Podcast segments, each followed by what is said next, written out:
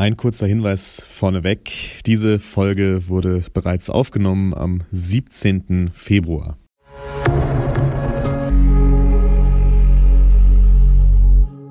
Glaube, dass die Gesellschaft ein Mosaik ist und dass dieses Mosaik umso schöner wird, je bunter es ist. Und jeder von uns, 80 Millionen Deutschen, ist eines von diesen Mosaiksteinchen. Und verflucht nochmal, dann lasst sie doch alle in dieses Mosaik rein. Äh, da und da ist keiner besser und keiner schlechter. Das wäre so meine Idealvorstellung. Mhm. Und ich glaube, wir kommen dahin, da arbeiten wir hart dran. Heute gehörten die ersten Worte im Podcast Georgine Kellermann. Sie ist Leiterin des WDR-Studios in Essen und sie setzt sich seit ihrem Coming-out als Transfrau 2019 für mehr Vielfalt in Medien und Gesellschaft ein, um es mal, ja, wahrscheinlich so ein bisschen verkürzt zu sagen. Zur Idealvorstellung des Mosaiks, was sie bei den Medientagen München 2021 übrigens so beschrieben hat, gehört wahrscheinlich auch, dass Sprache die Vielfalt in unserer Gesellschaft abbilden soll. Gendern, das ist ja hier das viel diskutierte Stichwort. Ein Stichwort, das ja nicht selten emotionale und manchmal auch sehr ablehnende Reaktionen hervorruft. Wir wollen aber heute mal einen praktischeren und ja, vielleicht auch entspannteren Blick auf das Thema werfen, mit Hilfe einer Journalistin, die sich schon länger mit diesem Thema beschäftigt und jetzt sogar ein Buch dazu geschrieben hat. So viel vorweg. Gendern ist so viel mehr als das Gendersternchen und es gibt die Chance, neu über Sprache nachzudenken. Jetzt geht's los. This is Media Now, der Podcast der Medientage München.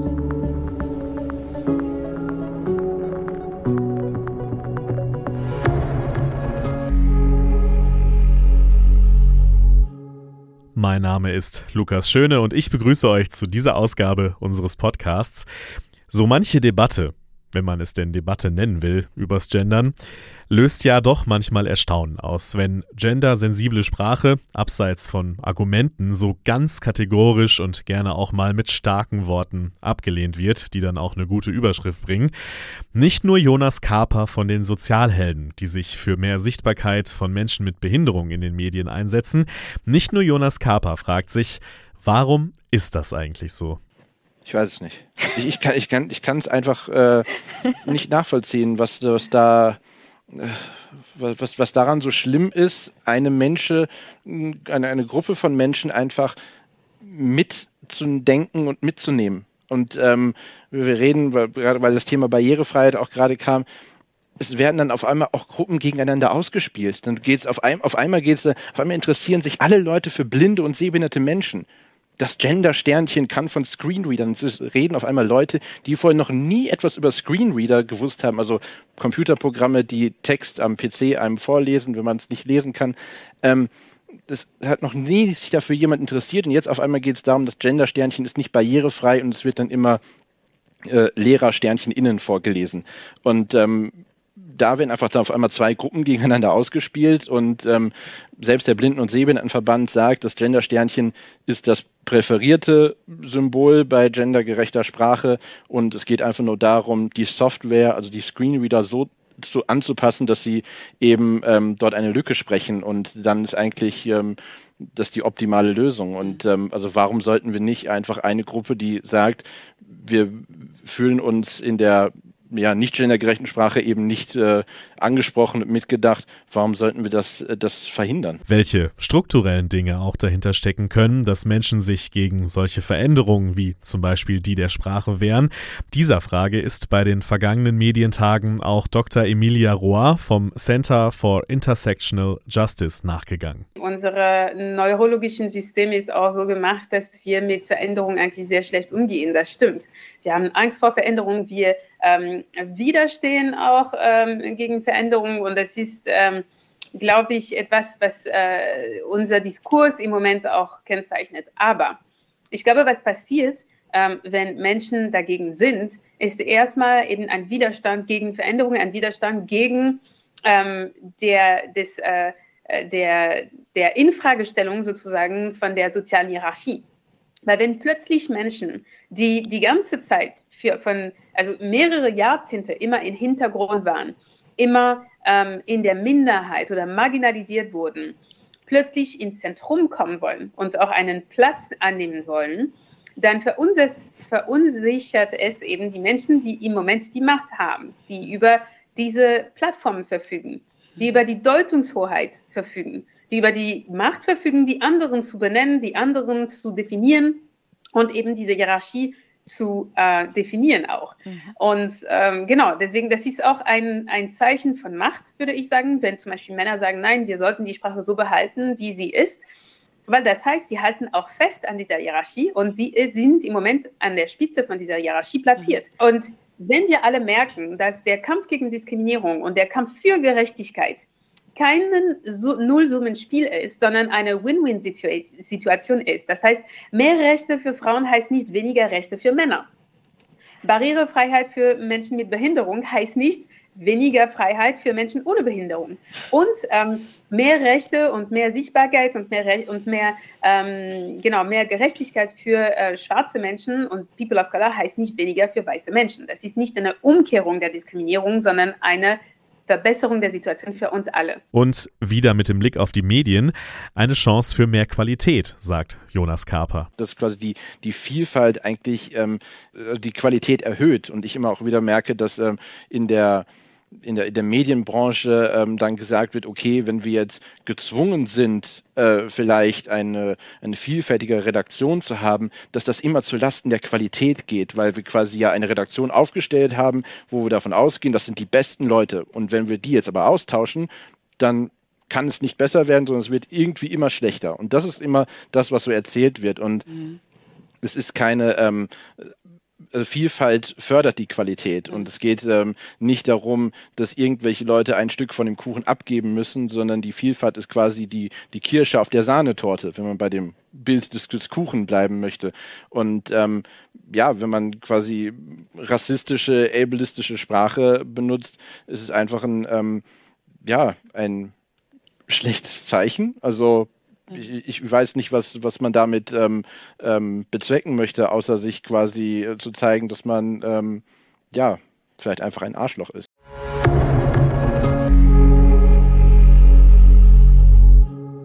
Ja, wir haben es gerade gehört. Vielfalt als Chance begreifen und nicht als etwas, das man halt irgendwie machen muss oder sich im Marketing gut macht oder irgendwie auch sowieso nur stört. Das gilt auch für das Benutzen von gendersensibler Sprache. Oft entzünden sich ja emotionale Debatten. Wir haben es gerade gehört von Jonas Kaper ja auch zum Beispiel, unter anderem wenn es ums Gender-Sternchen geht. Da ist dann oft mehr Ideologie im Spiel als die ausgewogene Beschäftigung mit Sprache. Dass das aber nicht sein muss und man auch anders auf das Gendern schauen kann, das zeigt das Projekt Genderleicht vom Journalistinnenbund. Dort wird ganz praktisch auf das Thema geschaut, also wie gendersensible Sprache alltagsnah umgesetzt werden kann und auch dazu führen kann, generell nochmal anders über Sprache nachzudenken. Christine Olderdissen ist freie Journalistin, leitet das Projekt Genderleicht und hat nun sogar ein Buch zum Thema auch veröffentlicht mit dem Titel Genderleicht, wie Sprache für alle elegant gelingt. Hallo, Frau Olderdissen. Hallo und guten Tag.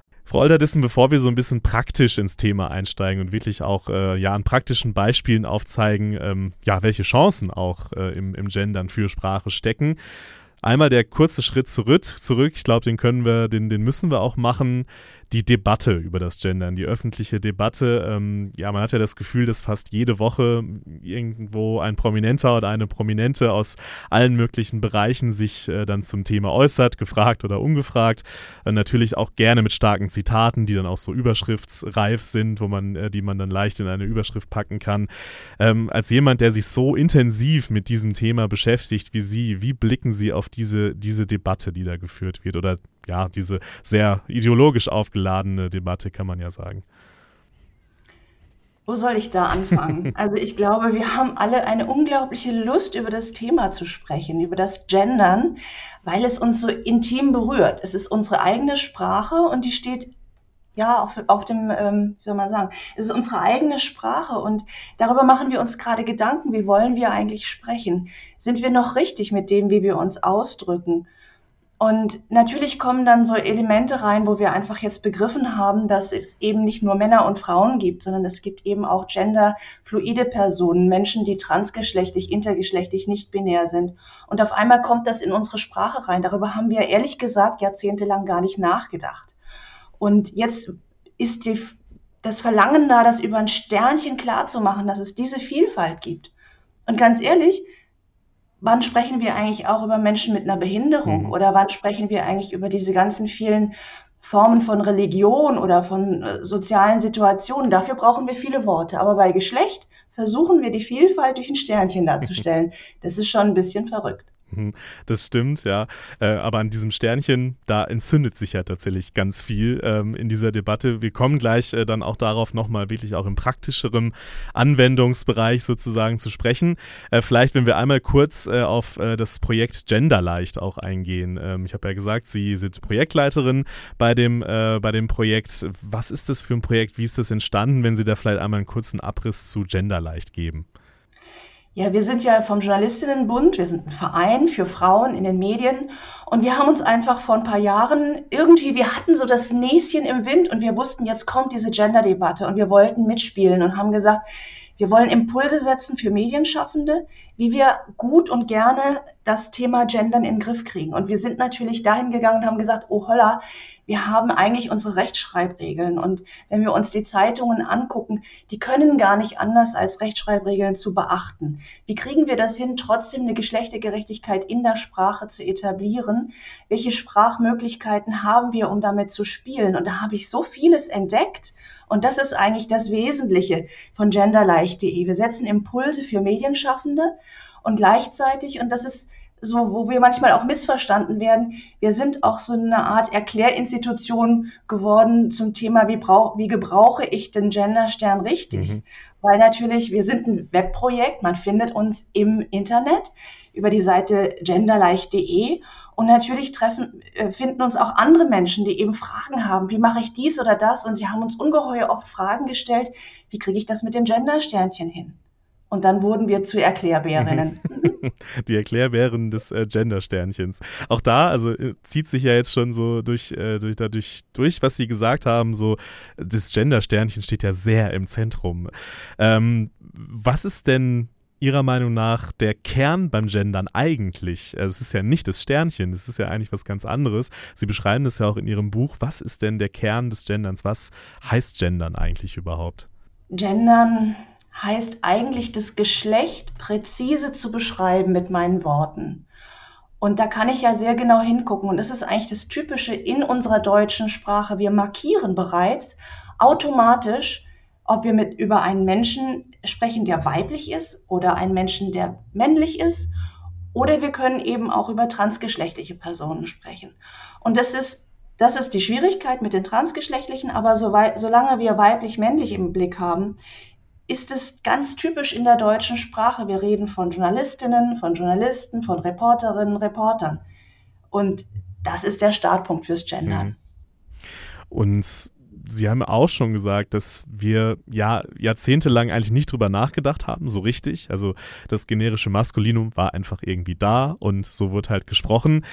Wo liegen denn jetzt, ja, die, Sie schreiben auch in Ihrem Buch, die Triebfedern? Also warum ist das Thema in den letzten Jahren vor allem ähm, so relevant geworden? Was war da so die, was sind die Anlässe? Es ist ja wahrscheinlich mehrere Punkte, die dahinter stecken. Also wir Frauen sind seit über 50 Jahren dabei zu sagen, wir müssen diese Männlichkeit in, mhm. in unserem Ausdruck reduzieren. Wir müssen mehr als Frauen vorkommen in der Sprache. Aber äh, ich bin ja nun Journalistin und schon länger im, im Beruf und mir sind immer wieder die Beidnennungen rausgestrichen worden in meinen Fernsehbeiträgen, mhm. weil es immer hieß, dafür haben wir keinen Platz. Heute ist es anders. Heute streichen wir die Füllwörter raus. Da wird geguckt, wo wiederholst du dich unnötigerweise, um die Beidnennung reinbringen zu können. Wenn ich eine Textbildschere auch vermeiden will. Wenn ich also eine weibliche Person, eine männliche Person sehe im Bild, muss ich das männlich-weiblich markieren. Und ähm, auf uns Frauen hat man aber jahrelang nicht gehört in den Redaktionen. Und jetzt haben wir seit fünf Jahren oder vielleicht auch länger schon eine Diversitäts- und Identitätsdebatte. Das heißt, dass Menschen jetzt sagen, nimm uns wahr, Sie bitte hier. Wir haben 40, 50 Prozent unserer jungen Leute sind heute, haben heute einen Migrationshintergrund, eine familiäre Zuwanderungsgeschichte. Nehmt es in den, in den Medien bitte endlich wahr. Und genauso können wir auch sagen, nehmt bitte mehr wahr, wie erfolgreich Frauen in der Berufstätigkeit sind. Ja, ich kann nicht mehr nur von Ärzten reden. Ich muss Ärzte und Ärztinnen sagen, weil einfach 50 Prozent Frauen sind in dem Berufsfeld. Mhm ich, habe tatsächlich gerade eben und auch in der Vorbereitung schon nachgedacht. Ähm, ich bin 2015 auf die Deutsche Journalistenschule gegangen, auf die Sie ja auch äh, gegangen sind und habe tatsächlich länger darüber nachdenken müssen, ob das damals ein Thema war. Und ich bin mir jetzt nicht mehr so sicher, aber es war kein offensichtliches Thema. Also es war jetzt nichts, was wirklich aktiv angegangen wurde. Vielleicht wurde es mal unter uns SchülerInnen halt diskutiert. Das, äh, das kann sein, aber es war kein Thema, was irgendwie, irgendwie stattfand. Und allein das zeigt ja, das ist noch nicht ganz so lange her, äh, 2015, zeigt ja auch diese Entwicklung, glaube ich, die jetzt auch äh, bei Menschen, die sich ja auch tagtäglich mit Sprache beschäftigen, ähm, irgendwie das, das genommen hat. Ist es auch so ein Thema, ähm, weil viele ja, wehren sich ja durchaus auch noch dagegen, sagen, äh, das brauchen wir nicht, das ist alles Quatsch. Ist es auch so ein Ding, das sich vielleicht irgendwann erledigen wird, weil die jetzigen, die jüngeren Generationen für das ganz normal ist, so zu sprechen und die sagen, äh, ich weiß total, was gemeint ist und beherrscht das total sicher, weil die damit aufwachsen. Also wächst sich das quasi auch ein bisschen rein in, den, in die Breite der Gesellschaft? Da müssen wir jetzt unterscheiden, mhm. was ist das? Ne? Was ist das ja. Gendern? Also ich sage erstmal andersrum. Ich mache ja auch Schulungen mit, mit dem journalistischen Nachwuchs. Mhm. Und da ist es mir immer wichtig, erstmal den jungen Leuten zu zeigen, liebe Leute, ihr könnt mit dem Sternchen im Journalismus kommt ihr nicht weit, weil es einfach Medien gibt, die können das nicht gebrauchen, weil die eine Zielgruppe haben, die alle Generationen ähm, bedient. Ja, und da gibt es einfach ältere Menschen, die verstehen es nicht, die wollen es nicht. Also heißt es, wir müssen irgendwie andere Formen finden, uns geschlechtergerecht auszudrücken. Tatsächlich bringt aber diese Diskussion ums Gendern, dass wir mehr dass wir genauer hingucken, wie wir sprechen und schreiben. Wir entdecken also Möglichkeiten, genauer im, in der geschlechtlichen Beschreibung zu werden. Und wenn wir das auch in den Journalistenschulen vermitteln, sensibel zu sein, dann haben wir schon eine Menge erreicht. Und irgendwann dann kommt noch das Sternchen. Und natürlich bringen die jungen Leute das Sternchen mit rein. Und ich glaube, das war auch der Effekt, mhm. weil wir vorhin von Triebfedern gesprochen haben.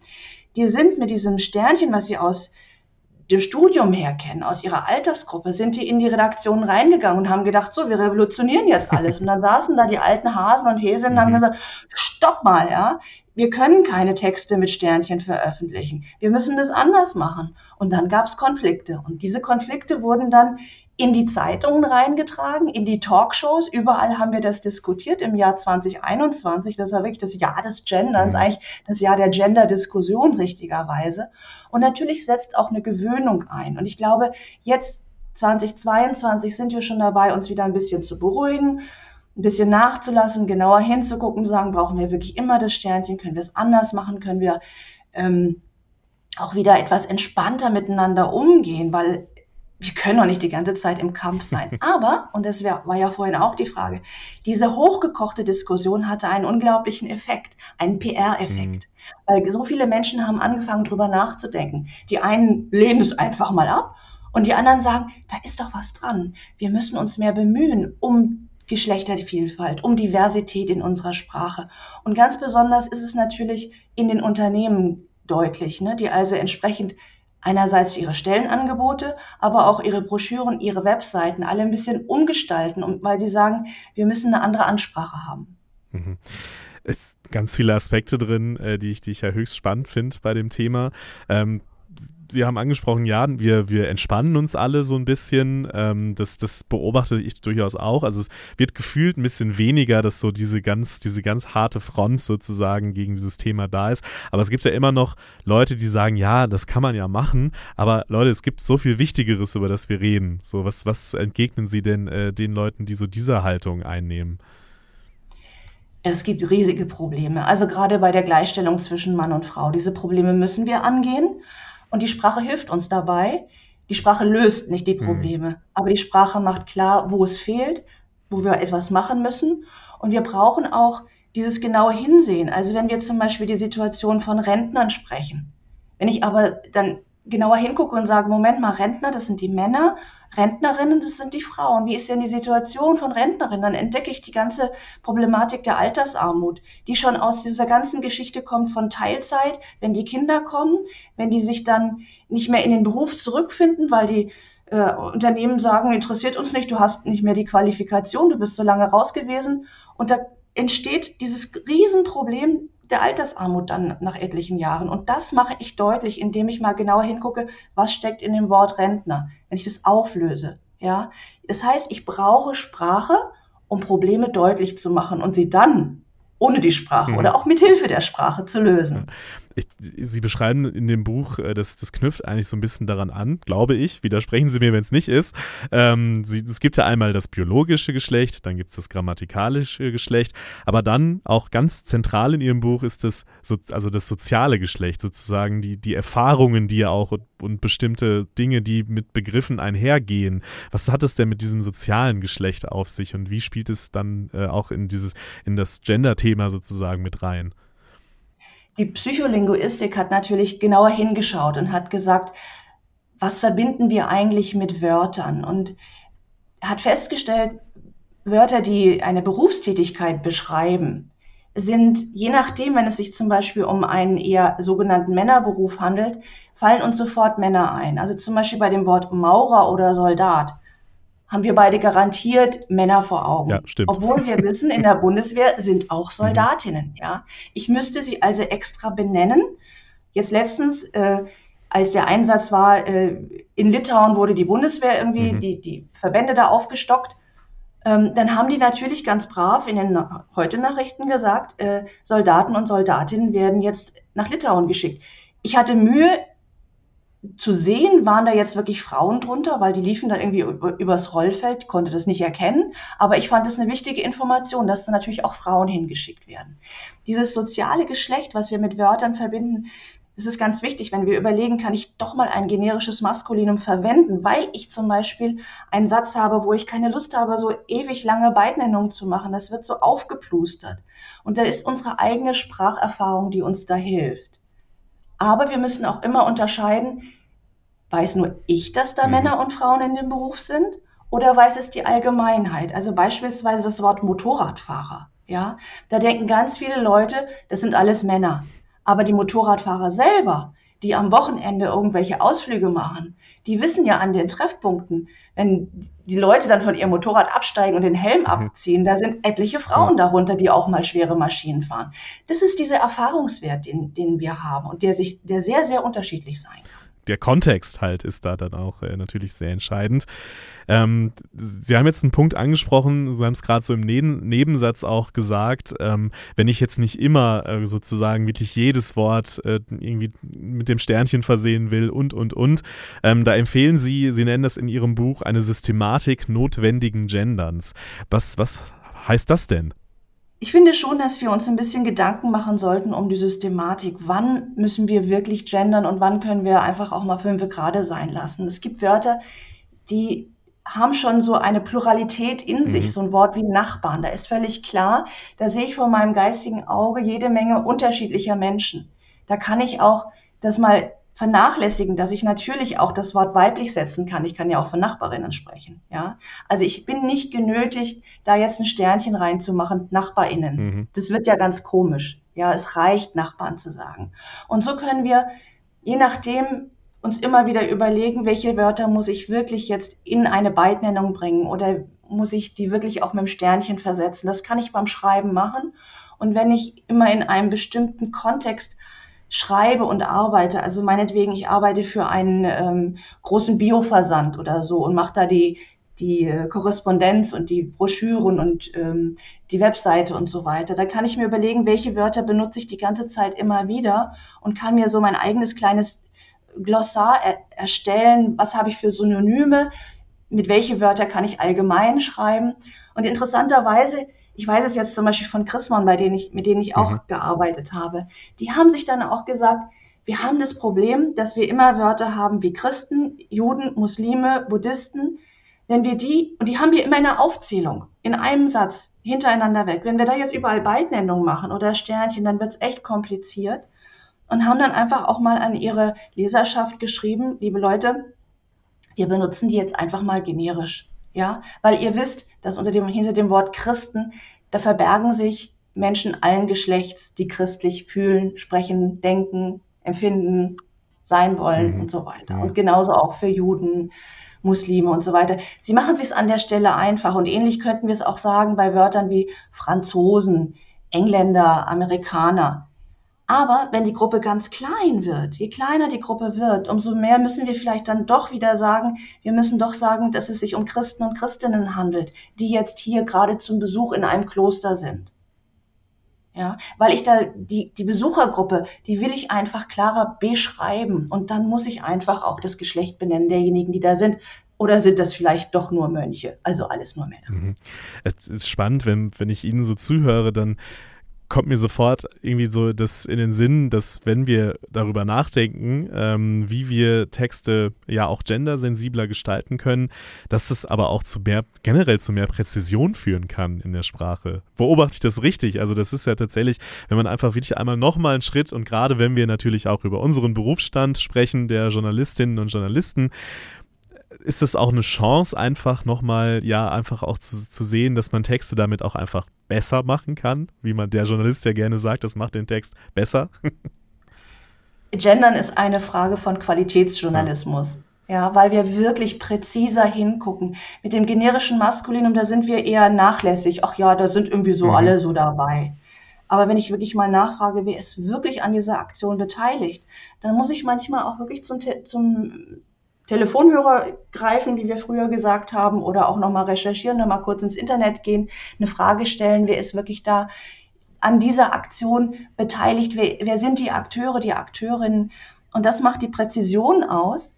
Und gleichzeitig weiß ich, ich muss mit der Sprache viel sensibler umgehen, weil ja auch meine Leser, Leserinnen oder Zuhörer und Zuhörerinnen, wir sind so fein in dem, wie wir Sprache wahrnehmen. Also die Informationsvermittlung, die geht Millisekunden schnell. Und wir sind interessiert an Geschlecht. Wir wollen wissen, wer ist eigentlich an etwas beteiligt. Und da müssen wir im Journalismus einfach auch, ich sag mal, liefern. Mhm.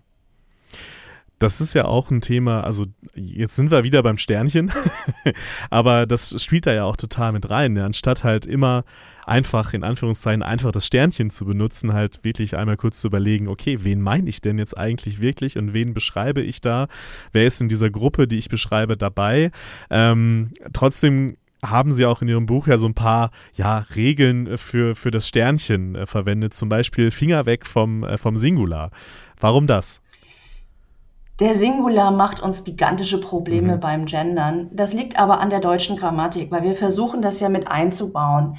Und wir haben nun mal die Einfachheit im Plural haben wir einfach dieses die, ne? Die ReporterInnen, die JournalistInnen. So.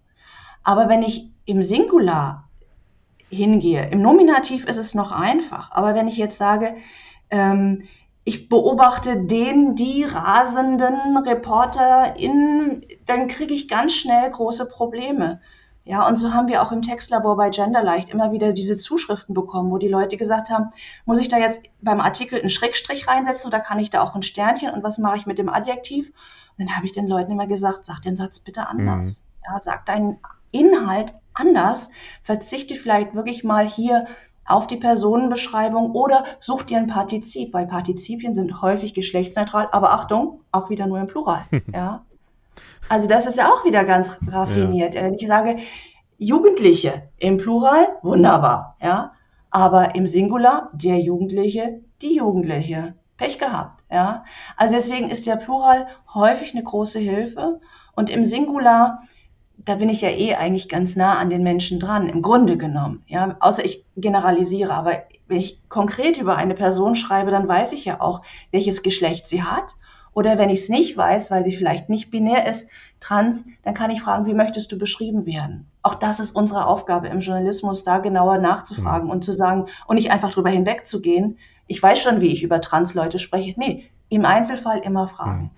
Das ist ja auch was, äh, ich glaube, auch so ein kleiner ja, kleiner Dis was heißt klein? Ein Disput, der, der, der da herrscht. Äh, viele, die als Argument ja immer so die knallharte, in Anführungszeichen, knallharte Grammatik anführen. Ich glaube, das Partizip ist ja auch ein ganz gutes äh, Beispiel. Sie haben es in Ihrem Buch ja auch die Pizza essenden Studierenden.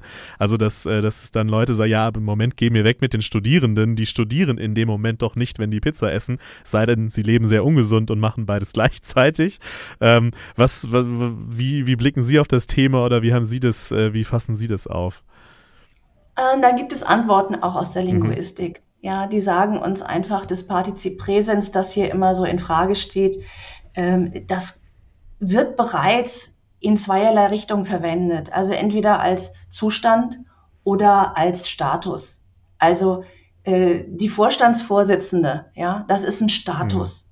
So, obwohl es eigentlich, wenn ich genau hingucke, sieht es ja aus wie ein, wie, wie ein äh, Partizip. Ähm, der Zustand wäre Anwesende, Teilnehmende. Und bei den Studierenden, übrigens ein uraltes Wort, ja, das hat schon Goethe benutzt mhm. und das steht schon in irgendwelchen Ausbildungsordnungen der alten, von alten Universitäten. Aber ähm, da haben wir immer so das Gefühl, ja, das gilt ja nur, wenn derjenige gerade studierend ist oder die. So.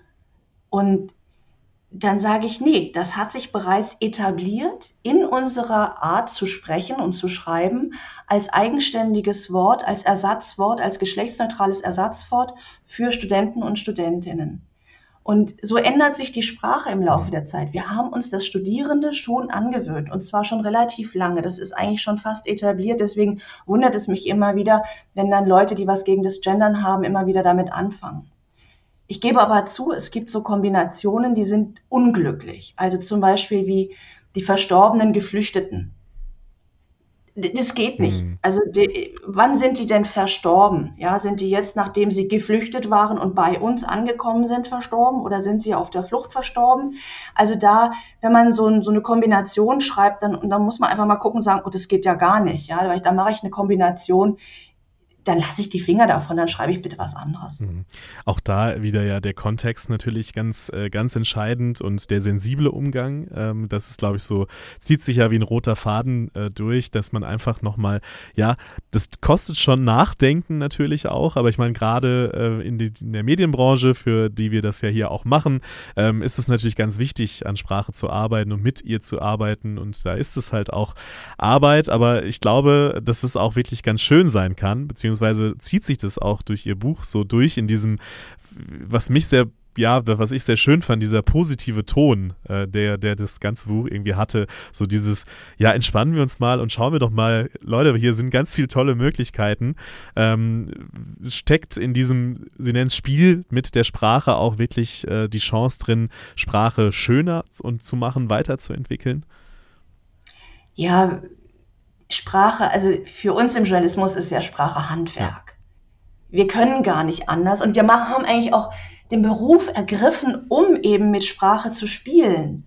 Ne, wir können so mit Tönen spielen, wir können also zackig sein, wir können weich sein, wir können sensibel sein, wir können ausufern. Also es gibt so viele Möglichkeiten, wie wir uns ausdrücken. Also in dem Fall macht wirklich der Ton die Musik. Also wie wir unsere mhm. Sprache mhm. einsetzen. Und ich glaube, deswegen ist es auch so, dass wir eigentlich da eine große Chance sehen können im Journalismus oder auch alle anderen, die gerne Texte schreiben, ähm, da sich einfach mal so ein bisschen hineinzuversetzen, für wen schreibe ich eigentlich gerade? Wer ist meine Zielgruppe? Wen habe ich vor Augen? Ich hatte zum Beispiel bei dem Buch auch so vor Augen Menschen, die sich so ein bisschen fürs Gendern interessieren, mhm. aber nicht so genau wissen, wie soll ich es jetzt machen. Ich habe es nicht für Journalisten und Journalistinnen geschrieben, sondern eher für so ein breiteres Publikum.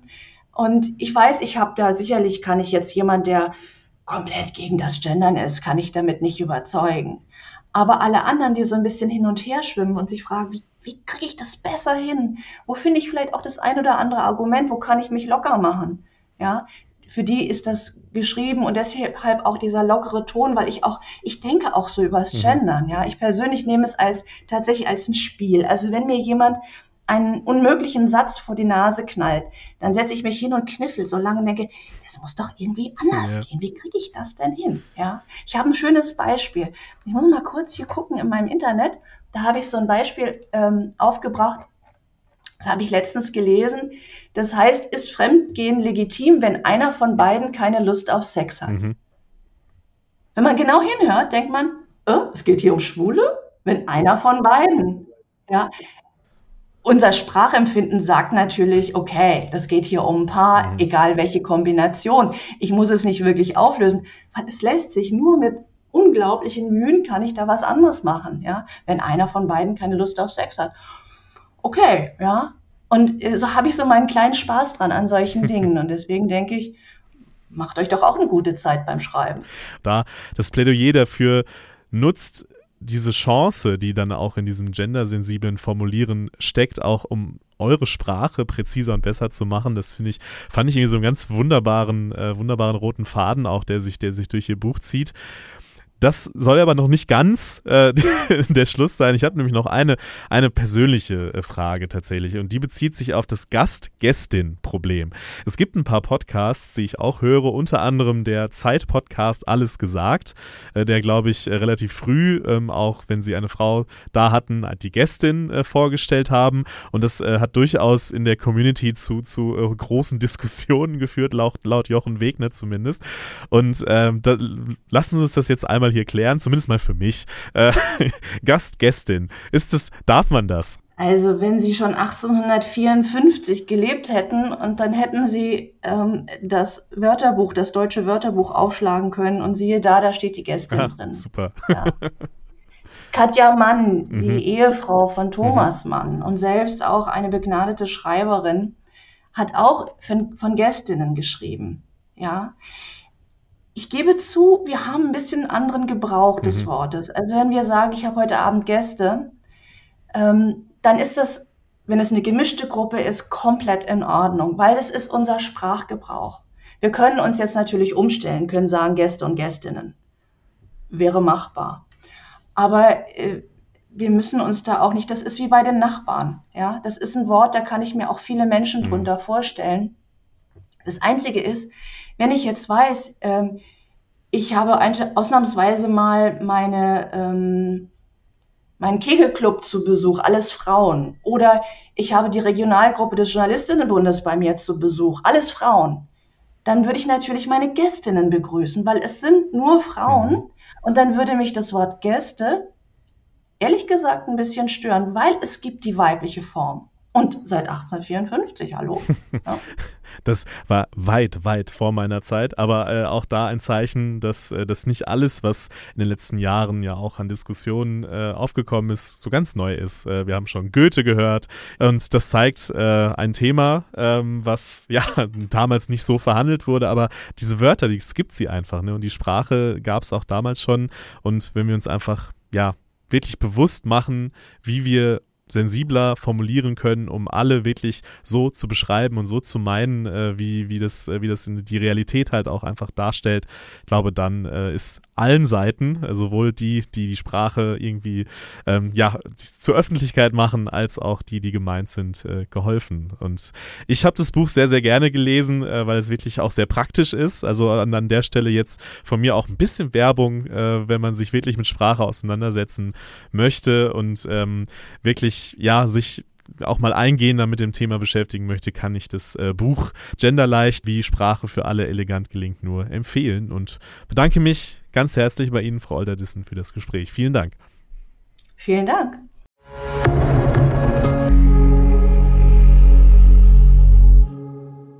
Das war's für diese Folge, in der wir mal ein bisschen über Sprache nachgedacht und gesprochen haben und darüber, wie man das Gendern als Chance begreifen kann. Das war's von mir an dieser Stelle. Macht's gut, bleibt stabil und bis zum nächsten Mal. This is Media Now, der Podcast der Medientage München.